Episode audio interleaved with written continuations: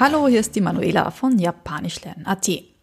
Heute möchte ich dir die elf wichtigsten Fragen beantworten, die ich sehr oft von Japanischlernanfängern bekomme.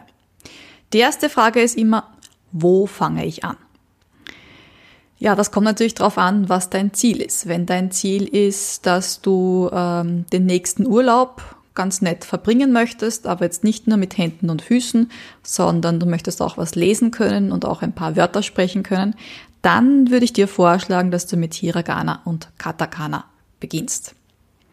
Das würde ich sowieso grundsätzlich jedem vorschlagen, mit Hiragana und Katakana zu beginnen. Äh, was sind Hiragana, Katakana? Das ist auch eine weitere Frage, die ich sehr oft gestellt bekomme. Hiragana und Katakana sind Silbenschriften. Das sind keine komplizierten Zeichen, so wie es die Kanji sind, die schon eine eigene Bedeutung in sich tragen, sondern Hiragana und Katakana haben eine Aussprache, also so wie uns das Alphabet. Ein A wird wie ein A ausgesprochen. Aber eine Silbenschrift ist jetzt eine Kombination aus einem Selbstlaut, einem Mitlaut, also einem Mitlaut und Selbstlaut oder nur ein Selbstlaut. Also A, I, Ü, E, O. Oder K, Ki, Kü, Ke, Ko. Kakikukeko ist eigentlich schon eine Verbindung aus einem K und einem A. Aber es ist nur ein Zeichen. Also wir würden ein K und ein A hinschreiben. Die Japaner haben für KA ein eigenes Zeichen, ein eigen Hiragana oder ein eigenes Katakana. Ja, was sind jetzt genau Hiragana, Katakana? Wofür brauche ich die jetzt eigentlich? Naja, also Hiragana ist grundsätzlich alles, was Grammatik ist und Hiragana ist auch die Schrift, die äh, japanische Kinder zuerst lernen. Also die lernen zuerst Hiragana, ganz so wie uns, schreiben und dann lesen natürlich, dann die Katakana und dann die Kanji. Also Hiragana, alles was Grammatik ist. Was bedeutet das jetzt? Also zum Beispiel die Endung von einem Verb. Zum Beispiel, wenn ich habe das Wort gehen, dann wäre das en die Endung. Ja, geht, gehen, gehst, also das ist die Verbendung. Also das, was sich verändert der veränderliche Teil von Wörtern. Die Kanji aber, die sind für den Wortstamm, also das wäre das G von gehen. Oder ähm, ein Hauptwort zum Beispiel. Also zum Beispiel Hund oder Katze. Das würde man eigentlich in Kanji schreiben. Nur japanische Kinder können am Anfang die ganzen Kanji noch nicht, das heißt, die schreiben am Anfang alles in Hiragana. Ja, und das ist gerade am Anfang für Japanisch lernen ein bisschen schwierig, weil in Japanischen gibt es keine Abstände zwischen den einzelnen Wörtern. Da ist das alles in einer langen Wurst geschrieben. Also es gibt zwar schon Punkte, ja, das sind so Ringe am Schluss und Beistriche, aber es gibt keine speziellen Beistrichregeln, so wie es bei uns in der deutschen Sprache ist. Und das ist ein bisschen schwierig eben zu rauszufinden, wo hört jetzt ein Wort auf und wo beginnt das nächste, wenn keine Abstände sind. Wenn es Kanji gibt, ist das dann schon ein bisschen einfacher, weil da ist das Wort für Hund zum Beispiel und ähm, dann kommt zum Beispiel ein Partikel. Partikel ist auch Grammatik und wird auch in Hiragana geschrieben.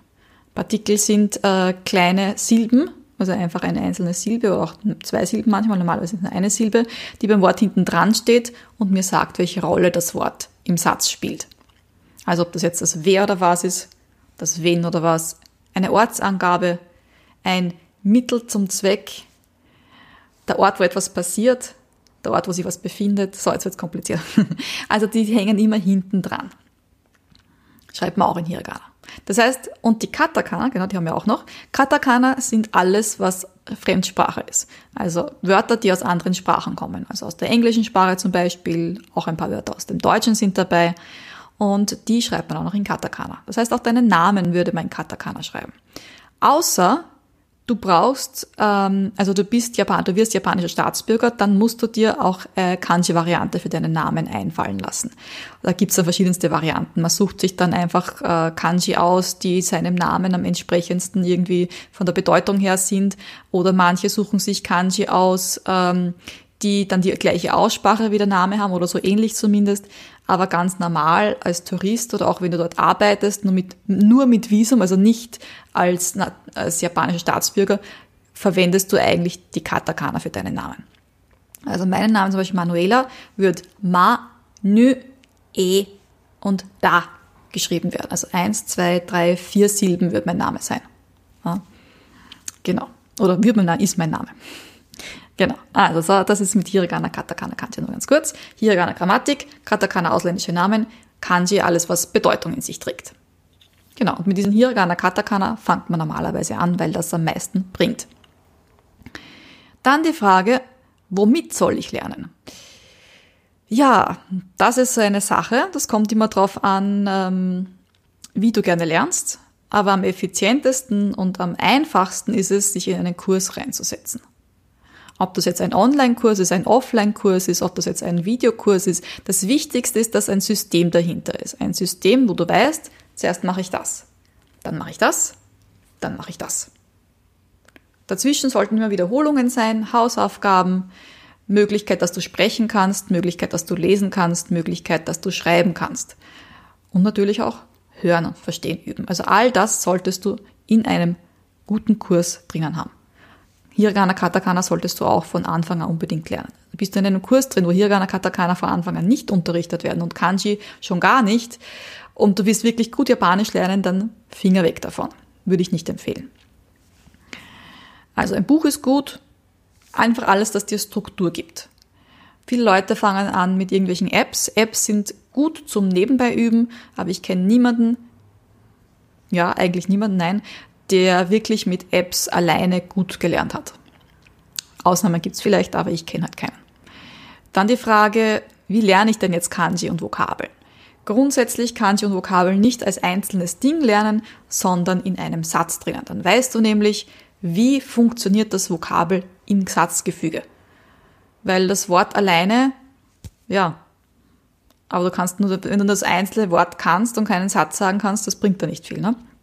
Deshalb lernen wir in unseren Kursen äh, eben Sätze, wo halt dann die neuen Vokabeln drinnen sind und auch gleichzeitig die neue Grammatik. Das heißt, mit einem ganzen Satz übst du Vokabel, Kanji, Grammatik, Aussprache, Lesen, Schreiben. Das ist das Beste, was du machen kannst. Und wenn du nicht so gut beim Auswendiglernen bist, so wie ich, dann ist es ganz gut, Geschichten zu lesen. Also gerade für so Anfängergeschichten äh, gibt es einige, ich mache auch gerade welche dazu, also schreiben. Und ähm, da hast du den Vorteil, dass das gleiche Vokabel immer und immer und immer wieder kommt. Und nach zwei, dreimal hast du dir das Vokabel gemerkt. Ohne dass du es auswendig lernen musstest. Also ohne dass du so, so nochmal, nochmal und nochmal und nochmal das Gleiche so mit diesen, äh, ja, also ich bin kein Fan davon, aber wie jemand möchte. Ja, dann die Frage natürlich, ist die Schrift überhaupt notwendig? Kommt auch wieder auf dein Ziel drauf an. Ja? Ähm, für jemand, der in Japan leben möchte, in Japan arbeiten möchte, ist die Schrift unumgänglich. Möchtest nur ein bisschen mit Japanern sprechen, also das heißt nie, du hast nie das Ziel, ähm, nach Japan zu gehen, denn in Japan brauchst du einfach Japanisch. Also im Supermarkt alleine, wenn du dann äh, vor dem Regal stehst und nicht weißt, ist es jetzt ein Shampoo oder ist es äh, eine Handseife, die schauen nämlich genau gleich aus, dann sind Katakana auch äh, unumgänglich, denn Shampoo ist Shampoo, ja, und Handseife ist Handosope, ja, vom Englischen natürlich. Also ich bin der Überzeugung, Schrift ist notwendig und in meinen Kursen wird überall die Schrift unterrichtet. Wie lang soll ich täglich lernen? Auch das ist wieder eine Frage, die natürlich von dir abhängig ist. Äh, um so halbwegs Fortschritte zu machen, jeden Tag zumindest eine halbe Stunde. Eine Stunde wäre natürlich noch besser, aber eine halbe Stunde, so von Montag bis Freitag. Das muss jetzt nicht immer nur sein vor dem Buch. Ja, du kannst ja auch ähm, eben zum Beispiel ein bisschen mit der App ähm, dir irgendwas anhören. Ja? Auch Anime zählt dazu, obwohl jetzt natürlich nur dann, wenn du es auch wirklich verstehst. Also nur Anime hören würde ich jetzt nicht 100%, äh, Japanisch lernen zählen, aber es ist einfach so ein bisschen zusätzliche Berieselung. Dann die Frage, wie übe ich die richtige Aussprache?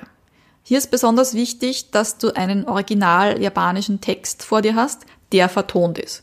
Also bei uns in den Büchern zum Beispiel so, wir haben so kurze Dialoge, die wir uns dann auch anhören. Das heißt, mitlesen, anhören Nachsprechen. Nachsprechen ist sehr, sehr wichtig, aber ganz genau zuhören. Ja, also ich äh, kontrolliere dann immer die Aussprache und sage, okay, das passt oder hier ist vielleicht die Betonung ein bisschen anders. Ja. Ist ja wichtig, um, ähm, sage ich mal, gut sprechen zu können.